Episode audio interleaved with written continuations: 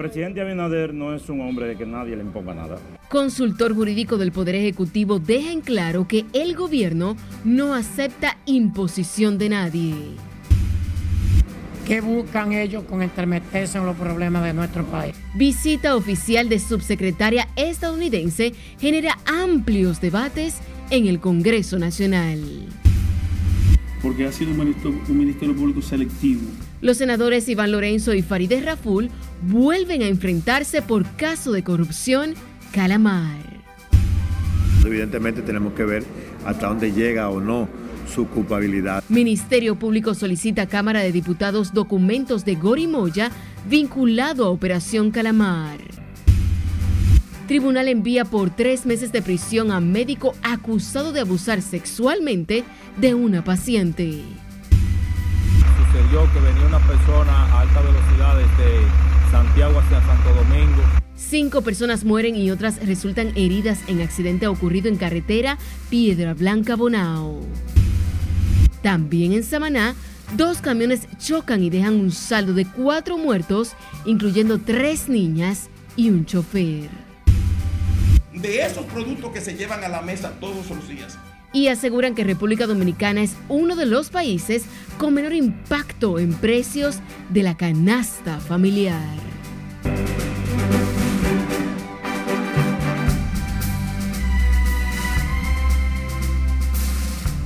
Buenas noches, bienvenidos a esta emisión estelar de Noticias RNN. Soy Janeris de León. Iniciamos de manera inmediata.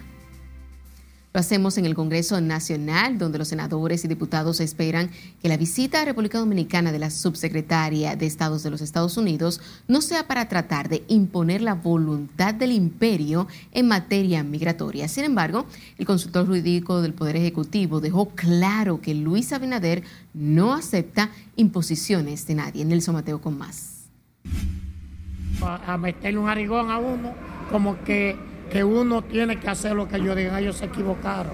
En el Congreso Nacional abordaron con grandes expectativas la reunión que este miércoles sostendrá con el presidente Abinader Wendy Sherman del Departamento de Estado para tratar el tema haitiano. ¿Qué buscan ellos con entremeterse en los problemas de nuestro país? Yo creo que no deben entremeterse. El país nuestro no puede aceptar que ningún otro país venga a influenciar con temas haitianos. Nosotros no queremos los haitianos aquí es que no lo queremos. No lo queremos porque es que no somos lo mismo, no es la misma costumbre. Y además, Haití que se maneje como Haití y República Dominicana como Dominicana. El senador advierte en esa visita un marcado interés norteamericano por imponer su voluntad en defensa de la migración haitiana. Sin embargo, la expresidenta de la Cámara de Diputados, Lila Burquerque, apuesta a la firmeza del mandatario dominicano. Pero ellos van a encontrar un presidente que los ha enfrentado a ellos mismos en todos los escenarios y a un pueblo dominicano dispuesto a enfrentarlo también. Aquí no hay manera de que al pueblo dominicano nadie le vaya a poner condiciones para que nosotros aceptemos lo que ellos quieran. El exdirector de la Policía General retirado Alejandro Dipré asegura que el encuentro con las funcionarias estadounidenses es parte de los frutos de la pasada cumbre de jefes de Estado celebrada en el país. Nunca, esa parte, esa cúpula haitiana nunca había sido tocada. Ahora es la primera vez que ha sido tocada la cúpula haitiana y yo entiendo que parte de eso, de esa cúpula, de esa mafia haitiana que opera las bandas, porque las bandas no operan solas, las bandas operan en Haití bajo la sombra, bajo la sombrilla de la mafia haitiana. Entonces, en base a eso, yo entiendo que se irá a trabajar y en base a esas decisiones que se tomaron en esa cumbre que se hizo en el este. El consultor jurídico del Poder Ejecutivo Antoliano Peralta ve la visita de la funcionaria estadounidense como parte de la fortaleza de las relaciones entre ambos gobiernos. Yo pienso que los Estados Unidos es un país tradicionalmente amigo y relacionado con la República Dominicana como lo son otros y que los países no pueden vivir de manera individual en el mundo, tienen, que, tienen que mantener una interrelación. el presidente Abinader no es un hombre de que nadie le imponga nada. Pero el funcionario palaciego duda que a pesar de las buenas relaciones, el mandatario acepte imposición sobre el tratamiento a los haitianos y las deportaciones. Nelson Mateo, RNN. Y sepa que el gobierno dominicano se prepara para la visita al país de la subsecretaria del Departamento de Estados de Estados Unidos, Wendy Sherman, este miércoles, un encuentro que servirá para abordar la crisis haitiana y fortalecer los lazos entre ambas naciones. Laurela Marco más. Durante su visita en suelo dominicano, la alta funcionaria norteamericana se reunirá con el presidente Luis Abinader y el canciller Roberto Álvarez y otros funcionarios dominicanos con los que abordarán importantes temas de interés. La llegada de Wendy Sherman este miércoles ha generado expectativas entre funcionarios y ciudadanos por la gama de temas que abordará, entre estos la situación de inestabilidad e inseguridad en Haití. En esta oportunidad, el gobierno dominicano tiene eh, toda eh, la posibilidad plantear eh, eh, soluciones concretas en torno a la crisis y que las propuestas deben ser alrededor de, de desarticular las pandas en Haití primero y luego un proceso de estabilización un plan de desarrollo en Haití. La ola de violencia y la crisis humanitaria en la vecina nación es un tema de gran preocupación para el gobierno dominicano y el presidente Abinader, quien en más de una ocasión ha pedido la intervención de la comunidad internacional para auxiliar a Haití. Nosotros desde la MENAMIR valoramos esa propuesta de, de conversar en torno a la crisis, porque es la primera vez que nosotros hemos visto que tanto el gobierno de Estados Unidos, Canadá, y otros países ya están dando pasos firmes para abordar el abordaje del tema haitiano. La subsecretaria también se reunirá con miembros de la sociedad civil dominicana, incluidos egresados de los programas de becas y liderazgo del gobierno de los Estados Unidos. El viaje oficial de Sherman, además de República Dominicana, incluye a Nueva Orleans, Luisiana y Buenos Aires en Argentina. Su visita se produce tras el paso de Chris Dow, asesor presidencial especial para las Américas, quien participó en la cumbre iberoamericana del 25 de marzo, invitado por el presidente Abinader. Laurila Mar, RNN. En otro orden, el presidente de la Cámara de Diputados, Alfredo Pacheco, exhortó a los PRMistas a recibir con humildad los resultados de la encuesta Gallup que coloca a Luis Abinader a la cabeza de la preferencia del electorado con una valoración de un 53%. Nelson Mateo con todos los detalles. Las encuestas son una fotografía del momento. La encuesta Gallup presentó su estudio político electoral en el que otorga una aceptación que supera el 50% al actual mandatario a tres años de su gobierno. Sin embargo, el presidente de los diputados llama a no bajar la guardia. Y a los PRMistas también le tengo su mensaje. Que sepan que esta es la fotografía de un momento, que las elecciones no han pasado, que tenemos que trabajar duro, que este país tiene muchos problemas de carestía de los alimentos, de seguridad ciudadana, de eh, obras que tenemos que seguir trabajando para concluirlas, de muchas leyes. La encuesta otorga además al expresidente Fernández una valoración de 26,1 y una tasa de rechazo de un 37%. Depositar un padrón de 1.5 millones de afiliados. ¿Y cómo va a ser que entonces ahora esas encuestas nos den un porcentaje tan, tan Eso es imposible. El estudio de mercado, realizado del primero al 5 de abril, da a Abel Martínez del Partido de la Liberación Dominicana un apoyo de un 16,1%. Si el 67% de la población dice que todo está mal, que todo está caro, que no hay seguridad, ¿cómo puede decir que hay un 53% que quiere que se relija? Ahí hay cocoricamo. Y aunque la oposición resta credibilidad a la GALU, este funcionario palaciego apuesta a sus resultados. Bueno, en, el, en, el, en las elecciones del 2012, la GALU hizo una previsión previa a las elecciones, donde le daba 44% al candidato Hipólito Mejía y 50 y algo a, Danilo Medina y ganó Danilo. Y en ese momento los eh, dirigentes políticos que hoy están eh, poniendo en duda los resultados de la encuesta eh, decían que era buena. Yo creo en las encuestas. La GALU establece, sin embargo, en su medición que el 67% de los encuestados entiende que la economía anda muy mal y el 77% que en este gobierno hay corrupción. Esta encuesta también tenemos que tomarla con la humildad que las circunstancias ameritan y saber que ahora es que tenemos que trabajar duro porque el proceso electoral apenas comienza. La línea encuestadora, a pesar de la crisis local e internacional, refleja en Luis Abinader el político de mayor liderazgo, con una preferencia de un 53% en el país. Nelson Mateo, RNN. El senador del Partido Reformista Social Cristiano, Rogelio Genao, defendió la credibilidad de los resultados de la última encuesta Gallup, la cual otorga un 53.3% al presidente Luis Abinader de preferencia en el electorado. Genao dijo que la firma tiene más de tres décadas pronosticando los resultados de varias elecciones en el país, por lo que calificó como irresponsable pretender desacreditar este trabajo. Esa es la realidad, la fotografía del momento, que el presidente Luis Abinader está en un sólido primer lugar que supera por más de 10 puntos porcentuales a sus dos rivales juntos, a Leonel y Abel juntos, y que no se vislumbra hoy escenario de segunda vuelta. Genao precisó que los sondeos de la firma Gallup han acertado en los resultados de las elecciones del año 2000 2008, 2012 y 2016 en tanto que miembros del Comité Político del Partido de la Liberación Dominicana reaccionaron hoy a los resultados de la encuesta Gallup que señalan al presidente Luis Abinader encabezar la preferencia del electorado con un 53.3%. Los dirigentes peledeístas cuestionaron el sondeo de la firma donde según los resultados Luis Abinader ganaría las elecciones presidenciales del año 2024 en primera vuelta con un 53 56.0% frente a los candidatos Leonel Fernández, que obtendría 25.6% y Abel Martínez un 13.1%.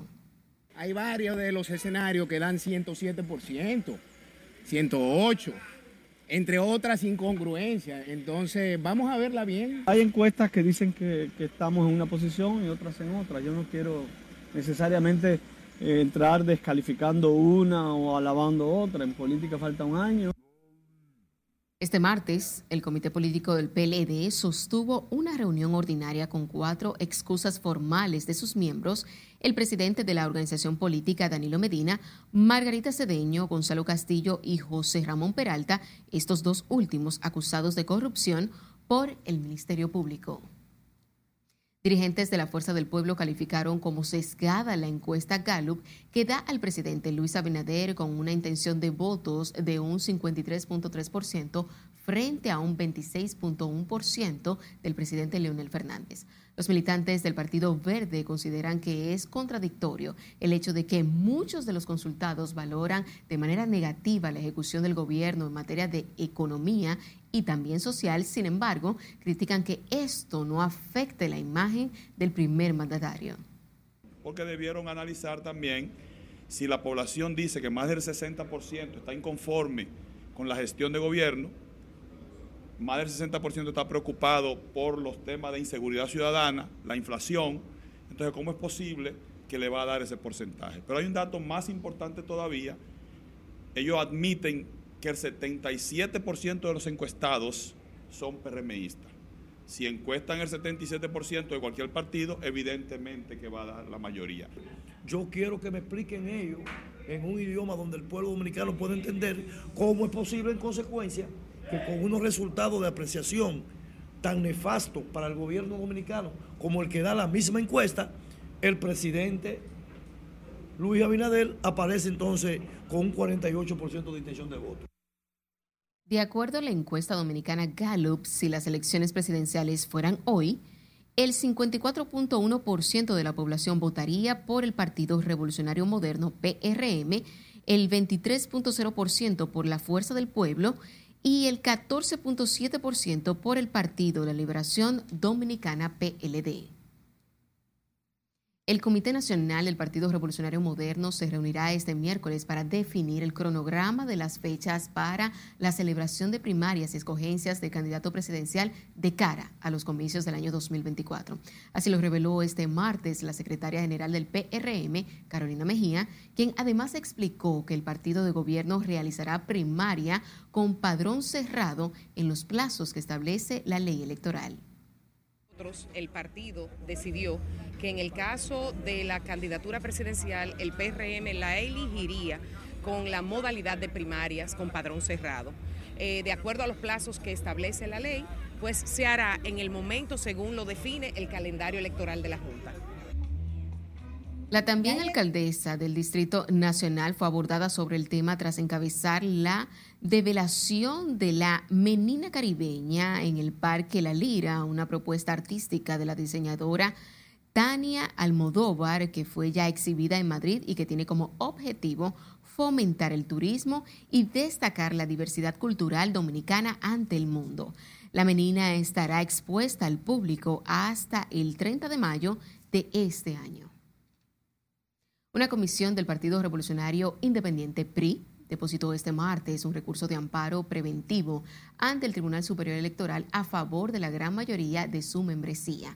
La entrega del documento la hicieron Antonio Abreu, Alfredo Poche, Clemente Peña, Juan Olivo, Aurora de Sena y Cruz Hernández, miembros de la Comisión Política del PRI un recurso de amparo preventivo en favor de la mayoría de los miembros del partido y en contra de Trajano Santana para que cuando un compañero tenga una posición diferente a la del presidente, no, eh, no tome la, la medida que ha tomado, que ha venido tomando desde hace más de 20 años, señalando a los compañeros con el dedo cuando quiere ponerlo en un cargo y cuando alguien difiere de él, entonces lo separa de la fila del partido. En ese mismo orden, recordaron que la última conversión del partido fue para elegir el aspirante presidencial del 15 de noviembre del año 2015 y que fueron aliados al Partido de la Liberación Dominicana, lo que fue Danilo Medina.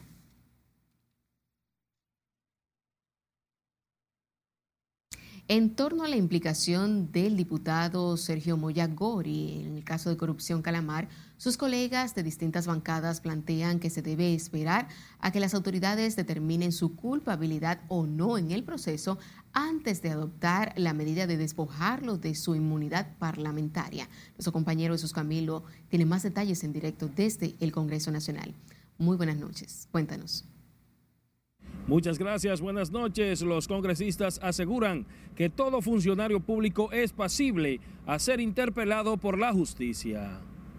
Para que se aclare la situación del diputado. Sobre los señalamientos en el caso de corrupción Calamar contra el diputado Sergio Moyagori, legisladores de la Cámara Baja no se oponen a su interpelación ante la justicia.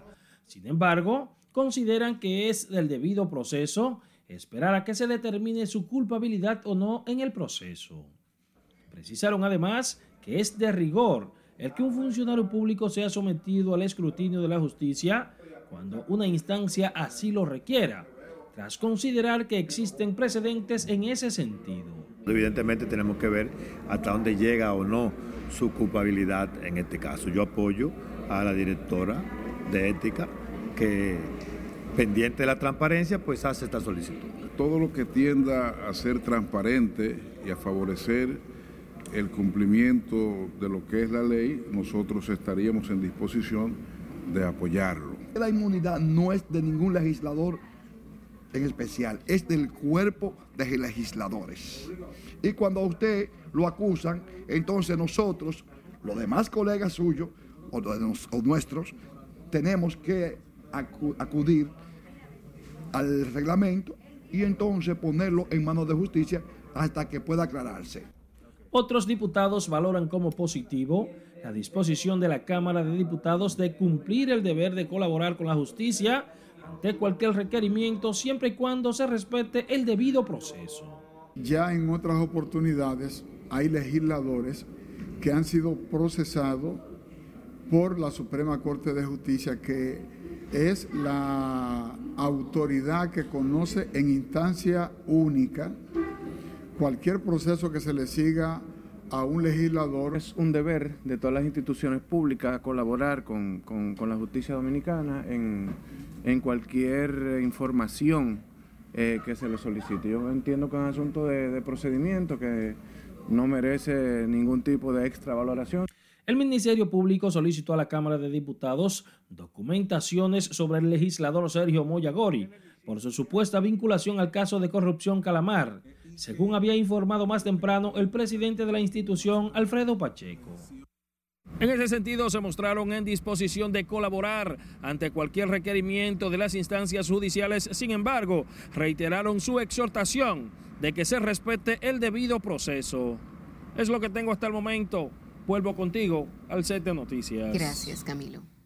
Los senadores oficialistas y de la oposición Farideh Raful e Iván Lorenzo volvieron a enfrentarse por el caso de corrupción Calamar. El vocero del bloque de senadores del PLD cuestionó el accionar de la justicia al calificarla de selectiva, mientras que la legisladora oficialista reiteró que son los hechos y las pruebas que han llevado a la cárcel a varios exfuncionarios de la pasada gestión de gobierno, a lo que tampoco escapan funcionarios de la actual gestión las investigaciones que ha hecho el Ministerio Público no llenan las expectativas porque ha sido un ministerio, Público selectivo. Yo pienso que estamos ante las santas indulgencias, que perdonamos más pecado a quienes damos más dinero. Esa operatividad que ellos tenían en franca violación a la institucionalidad, quisieron ganarla con una impunidad sin importar que el gobierno cambiara. Gracias a Dios ganó el Partido Revolucionario Moderno, gracias a Dios se pudo cumplir con que quien dirigiera el Ministerio Público no fuera una persona del partido gobernante para que estos procesos fueran investigados y esclarecidos ante la justicia dominicana. La senadora por el Distrito Nacional consideró además que todo aquel que resulte involucrado en un escándalo de corrupción debe enfrentar la justicia sin importar de quién se trate, tras señalar que no se trata de persecución política. De Santo Domingo, de las diferentes ciudades, lo tiran aquí. Es tiempo de nuestro primer corte comercial de la noche. Al volver, les contamos por qué en Elías Piña piden redoblar número de agentes policiales. No se hace robo ni nada, la mayoría de gente lo que se van para la 42. Además, residentes de Capotillo y Cristo Rey confirman niveles de inseguridad se han reducido. Y autoridades persiguen a unos haitianos implicados en el asesinato de una pareja de esposos en Neiva. Ya volvemos.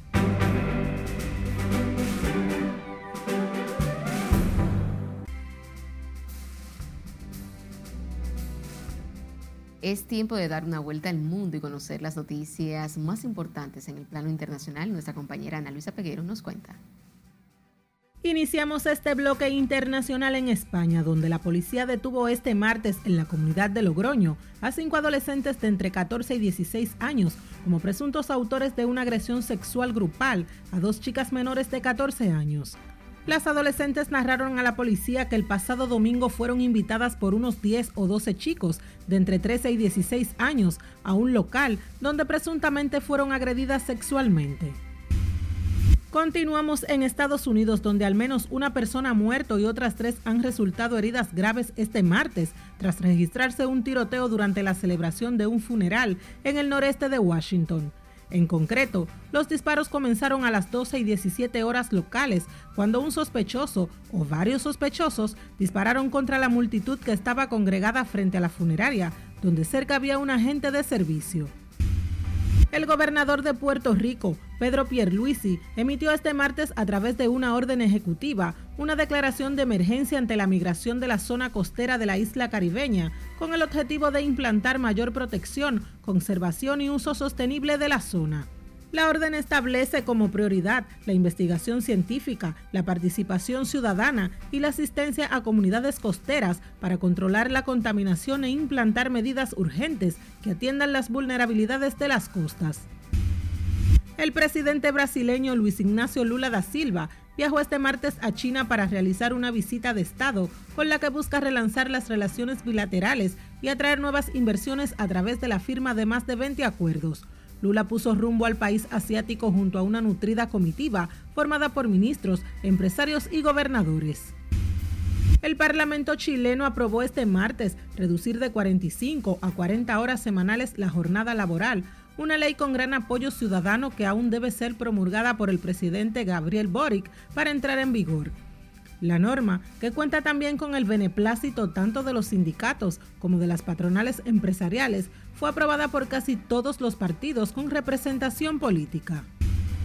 Culminamos este bloque internacional en Colombia, donde la Procuraduría abrió este martes una investigación contra el alcalde del municipio de Calima, El Darién, Martín Mejía, por desnudarse en una discoteca, algo que posteriormente intentó justificar diciendo que fue drogado.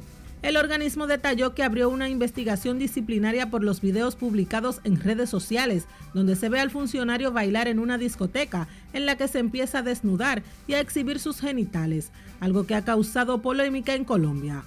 En las internacionales, Ana Luisa Peguero, RNN.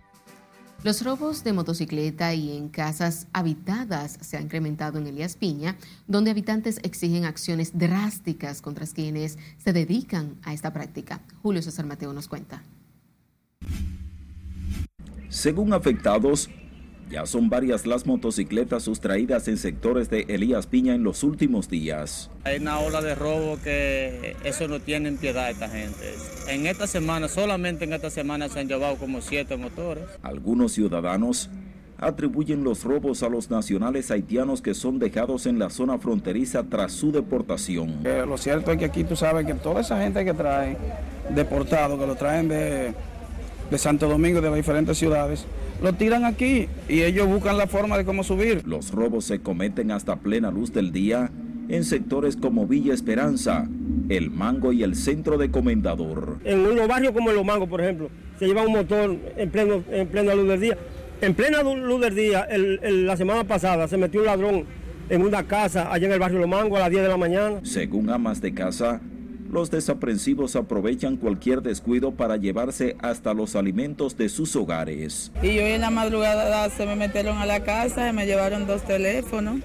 Eh, hasta el arroz se me llevaron. Se me llevaron un saco de arroz, de habichuela, ajo. Eh, se me llevaron un dinero también, una fuerte cantidad de dinero, entre otras cosas. Ante el incremento de los robos, moradores de Elías Piña demandan aumento en el patrullaje policial en toda esa zona fronteriza. En Elías Piña, Julio César Mateo, RNN. Residentes en Capotillo y Cristo Rey reconocen que los niveles de delincuencia han disminuido en esos sectores capitalinos en los últimos meses y piden al gobierno redoblar el patrullaje policial para garantizar la paz social y la seguridad ciudadana de las familias. Scarlett Wishard nos cuenta.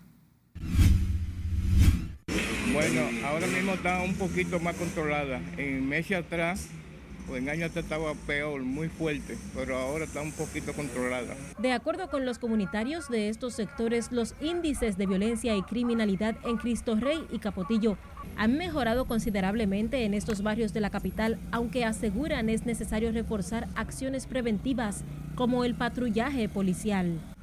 Estas familias reconocen una mejoría en las acciones para bajar los niveles de delincuencia y abogan por otros mecanismos para reforzar las acciones orientadas a proteger a la ciudadanía.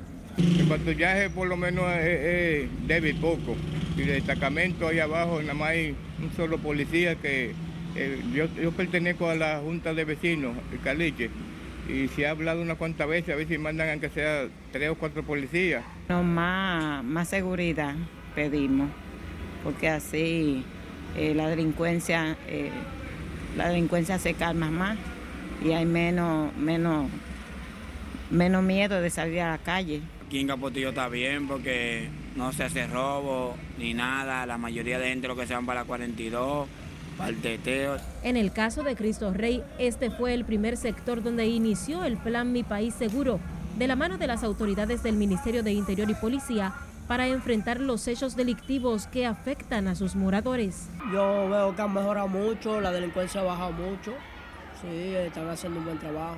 ¿A qué se debe eso?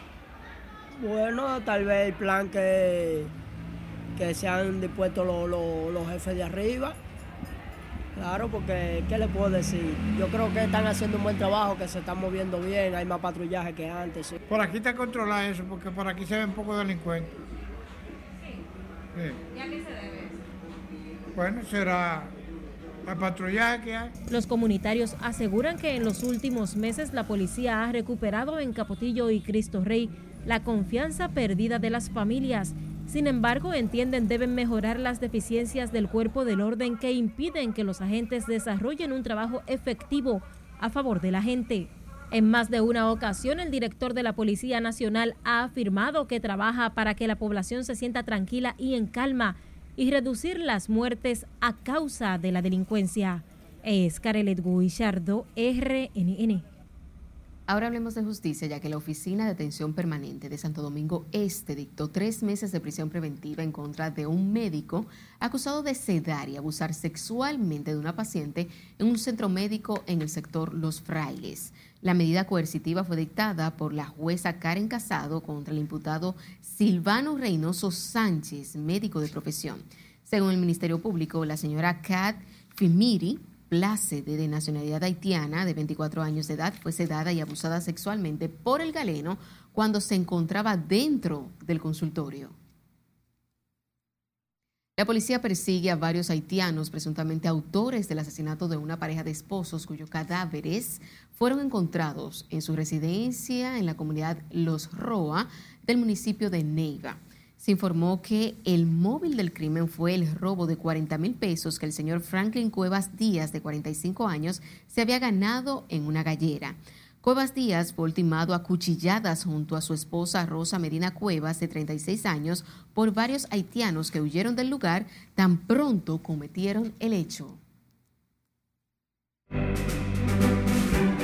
porque tenemos un foco permanente. Nos vamos a otra pausa comercial. Cuando estemos de vuelta, tendrá detalles sobre el incremento de tuberculosis y paludismo en algunos centros de salud. También sabrá los detalles de un accidente de tránsito en Samaná que dejó cuatro muertos y varios heridos. Verde Tajabón, Santiago Rodríguez. Y el COE mantiene alerta verde y amarilla en varias provincias. Esta es la emisión estelar de Noticias RNN. No le cambie.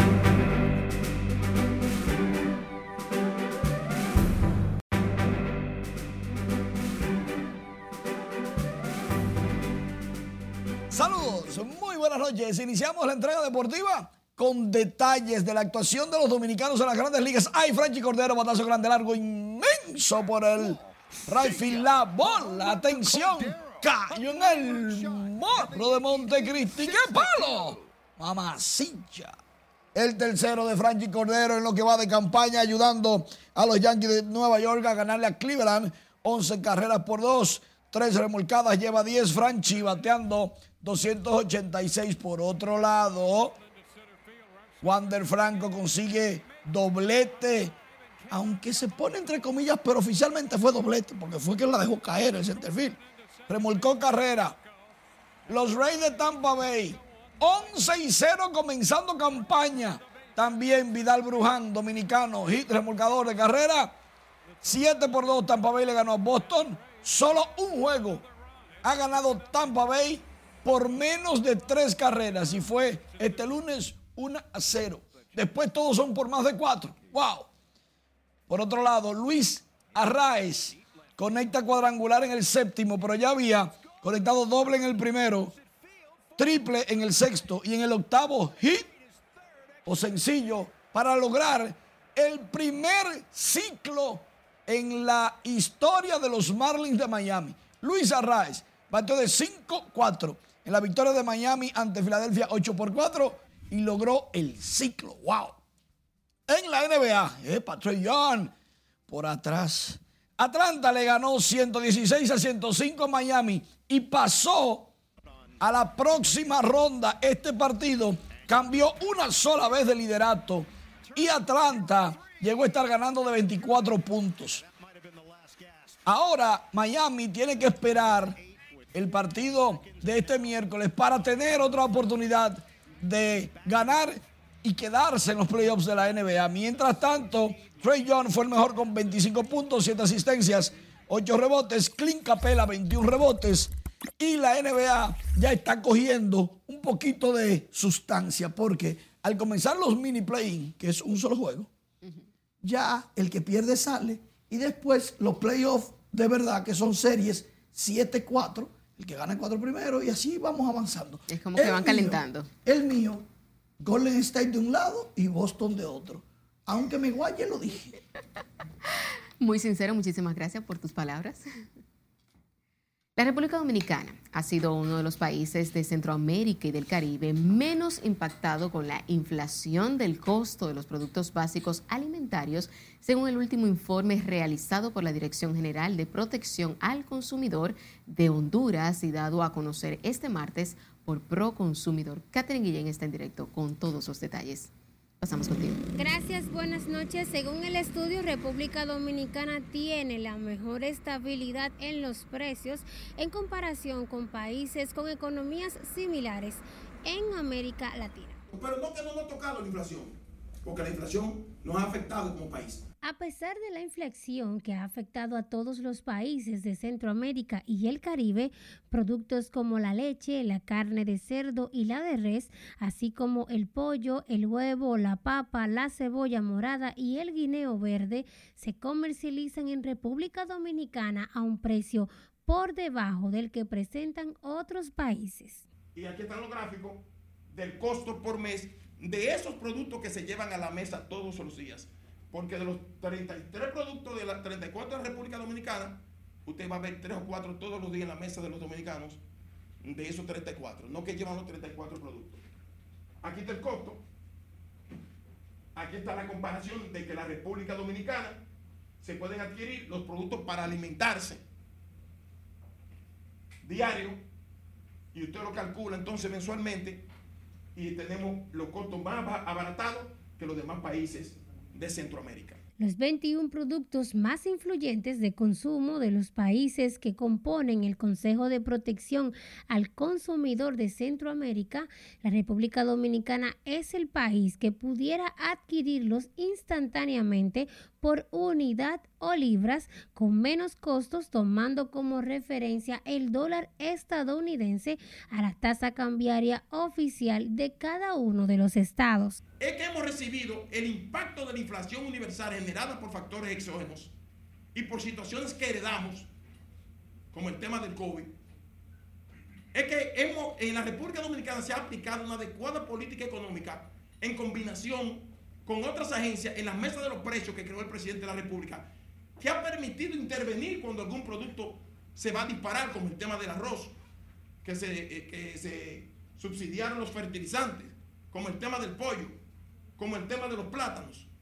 Y otros países han tomado como ejemplo lo que ha hecho la República Dominicana y hoy ven descender el costo de su canasta básica alimentaria. Asimismo, el director ejecutivo de Proconsumidor deploró que se quiera hacer política con los precios de la canasta básica familiar en respuesta a las últimas declaraciones de líderes opositores del país. Buscar un tema para colocarse en el ojo electoral en este año preelectoral y no tomar como, como punto focal en procura de entrar dentro de la, competencia, eh, de la competencia política, un tema que está afectando universalmente a todos los países y aquellos con economías similares a la nuestra, su problema es fundamentalmente el desabastecimiento que no lo tenemos en el país. La conclusión del estudio dado a conocer este martes indica que si bien es cierto que la inflación ha afectado a todos los países de Centroamérica y el Caribe, incluyendo la República Dominicana,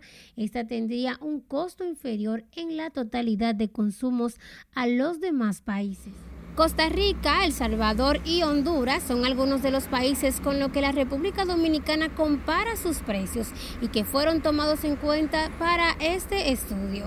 Eso es todo lo que tengo desde el momento. Retorno contigo al estudio. Gracias, Catherine.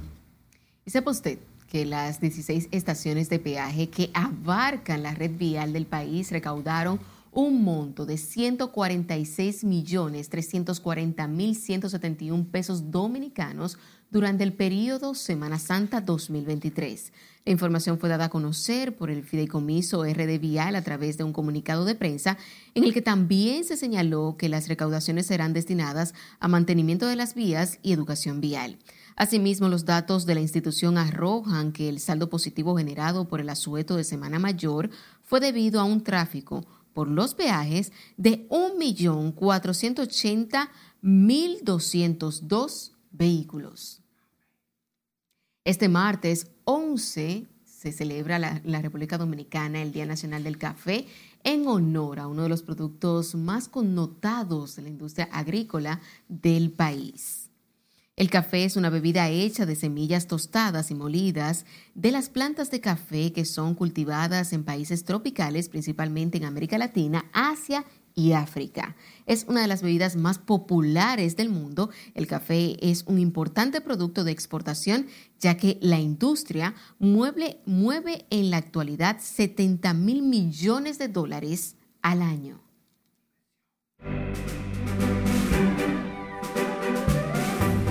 Y es tiempo de conocer las noticias destacadas del mundo del espectáculo con nuestra compañera Ivonne Núñez. Buenas noches. Muy buenas noches. Conoceremos más detalles de que Raulín Rosendo se encuentra bien luego de su operación al corazón. También la periodista Wanda Sánchez anuncia su aspiración a la presidencia de Acroarte y la menina caribeña hace su debut en el Parque La Lira.